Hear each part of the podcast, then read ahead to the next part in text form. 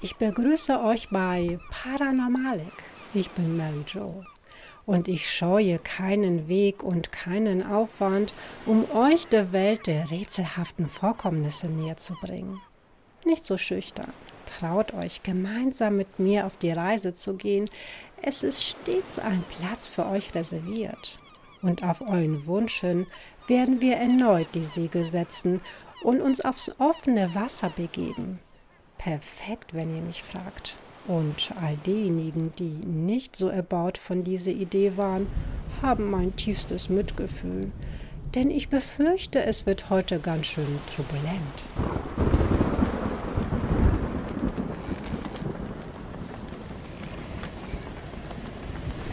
Die Größe der Ozeane ist schon sehr beängstigend.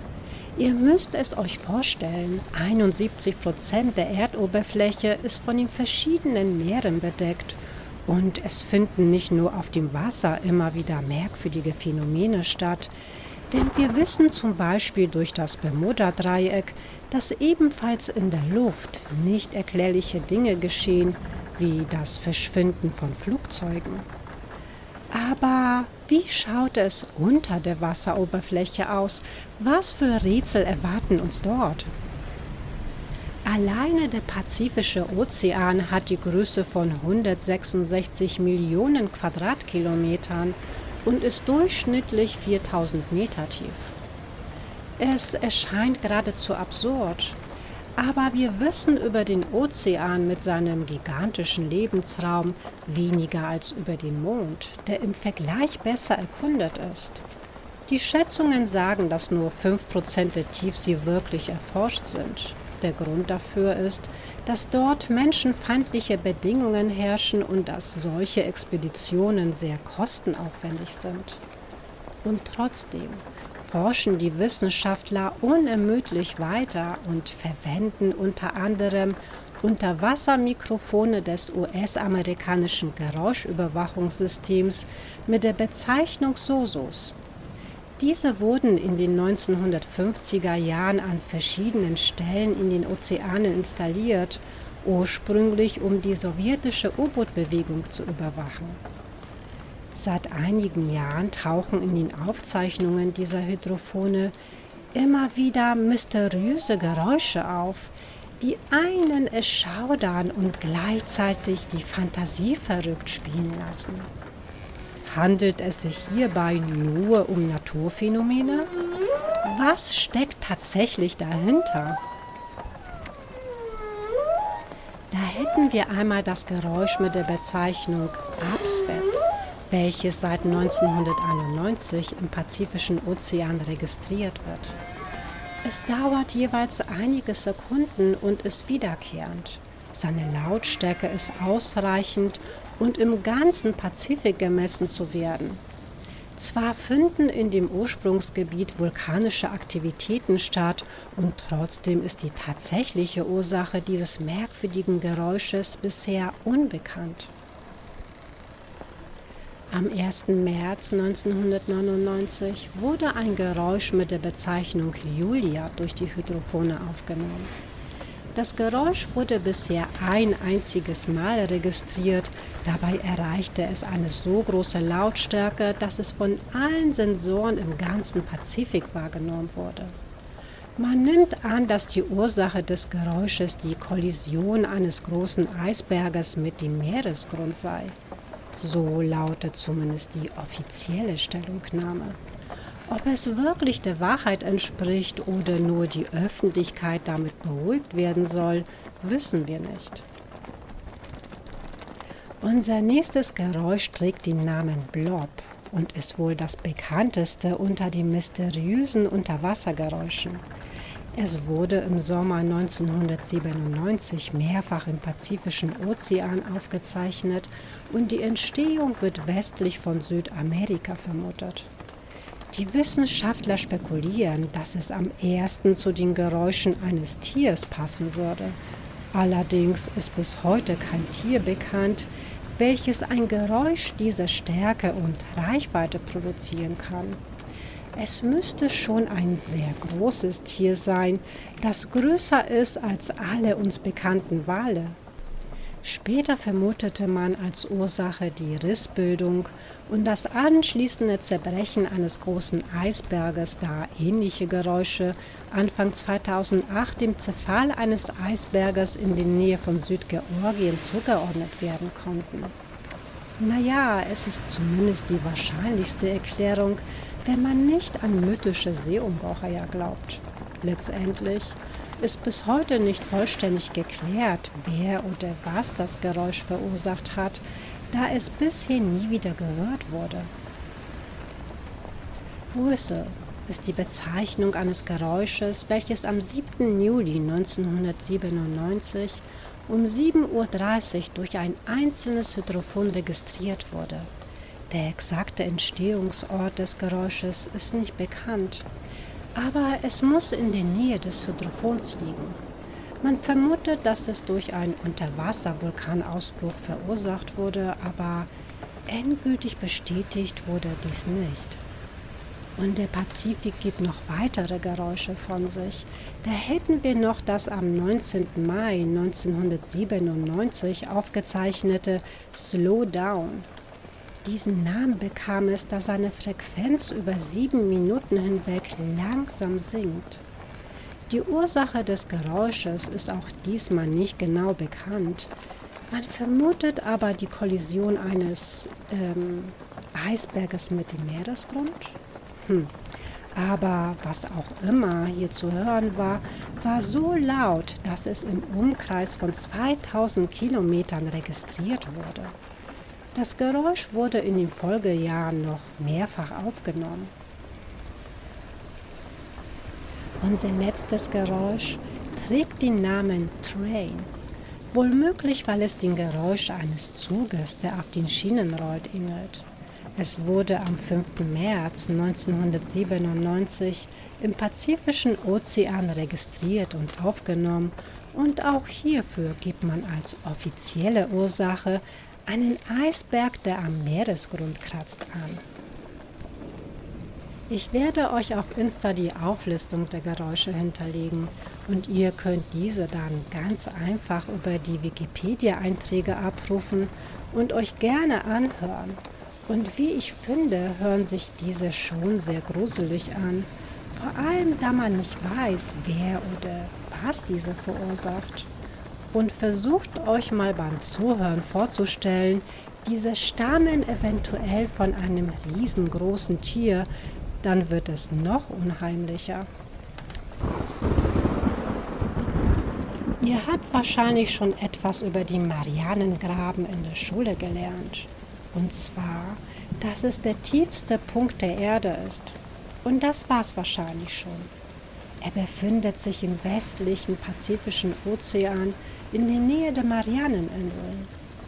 Dieser ist ein riesiger V-förmiger Trichter mit einer Tiefe von ca. 11.000 Metern und erstreckt sich über eine Länge von ungefähr 2,5 Kilometern. Der Mount Everest als höchster Berg der Welt würde ohne Probleme dort hineinpassen und es wären immer noch zwei Kilometer bis zur Wasseroberfläche. Jahrhundertelang glaubte man, dass dort kein Leben existiert und nur Leere herrscht. Dort in der völligen Dunkelheit und wo der unvorstellbare Druck 1070 mal höher ist als der an der Erdoberfläche, bei dem jeglicher Organismus förmlich zerquetscht werden müsste. Doch in 7000 Meter Tiefe entdeckten Wissenschaftler Lebewesen, die die Zeit und die sich wandelnde Erdgeschichte überdauert haben und auf irgendeine Weise mit den dortigen Lebensbedingungen zurechtkommen. Es gibt dort immer noch zahlreiche nicht identifizierte Kreaturen, riesige Muscheln und viele Unterarten von Fischen.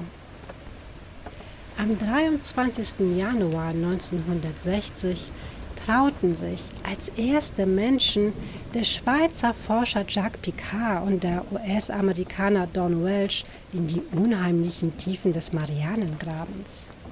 Sie erreichten mit ihrer Tauchkapsel Trieste die Challenger-Tiefe, Dies ist die tiefste Stelle im Graben und wurde vom gleichnamigen Vermessungsschiff im Jahr 1951 per Echolot festgestellt. Jacques Picard verbrachte 20 Minuten gemeinsam mit seinen Kollegen am Grund. Aber was sich wirklich während des Tauchgangs ereignete, sollten alle erst 36 Jahre später erfahren, als die Akten für die Öffentlichkeit freigegeben wurden. Aber warum wurde das Protokoll dieser Expedition so lange unter Verschluss gehalten? Während des Abtauchens, das fünf Stunden dauerte, sollen die Forscher unheimliche Geräusche wahrgenommen haben, die einem Schleifen von Metall auf Metall ähnelten. Sie wollten sich vergewissern, dass nicht zeitgleich noch eine andere Expedition oder Untersuchung des Meeresbodens stattfand und kontaktierten ihre Crew auf dem Expeditionsschiff. War es möglich, dass noch jemand dort unten war? Sie setzten ihr Sonargerät ein, um festzustellen, was außerhalb der Kapsel dort in völliger Abgeschiedenheit passierte und sahen auf dem Monitor gigantische Schatten, die an mythische Monster erinnerten. Spielte den Wissenschaftlern vielleicht die Aufregung einen Streich? Wieder an der Wasseroberfläche angekommen, trauten sie aber ihren Augen nicht mehr. Die Außenwand der Tauchkapsel war völlig ramponiert und ein 20 cm dickes Kabel wurde einfach so halbiert. Was ist dort unten passiert? Was verursachte dieses bizarre Erlebnis? Aber es kursieren noch weitere Geschichten von einem mysteriösen Vorfall. Denn als ein weiteres Expeditionsschiff den Boden des Grabens studierte und dafür eine neun Meter lange Solarvorrichtung mit dem Namen der Igel in die Tiefe ließ, begann plötzlich der Computer merkwürdige Klänge aufzunehmen und die Kabel, die die Sonde hielten, wurden gedehnt und gestreckt, fast bis zum Zerreißen. Die Forscher waren bemüht, das Gerät wieder an die Oberfläche zu ziehen, um zu schauen, was diesen Vorfall verursachte, aber der Igel rührte sich nicht. Dort, in den Tiefen, hielt etwas das Gerät fest und ließ es nicht mehr los. Erst nach drei Stunden konnte die Sonde endlich an die Oberfläche gezogen werden und sie bat den Wissenschaftlern einen schrecklichen Anblick. Sie sah aus, als wenn sie zwischen die Kiefern eines Ungeheuers geraten wäre. Es gab Bissspuren auf der Beschichtung und einige Stahlseile sind abgerissen worden. Als offizielle Version des Vorfalls hieß es, dass die Plattform auf einem Felsen feststeckte und dieser den Schaden verursacht hatte. Aber die Mannschaft des Schiffes wusste es besser. Denn Fakt ist, dass in der Gegend, wo die Mission stattgefunden hat, keine Steine lagen und der Boden plan war. Es gab nichts, worin sich die Sonne verfangen könnte, und die Onboard-Instrumente hätten auch darauf hingewiesen, dass die Gefahr eines Zusammenstoßes besteht. Nachdem die Biologen alle Berichte der Forscher systematisch überprüft hatten, brachten sie ihre eigene, sensationelle Version des Vorfalls. Und zwar, dass ein Megalodon, ein riesiger prähistorischer Riesenhai, die Sonde beschädigt hatte.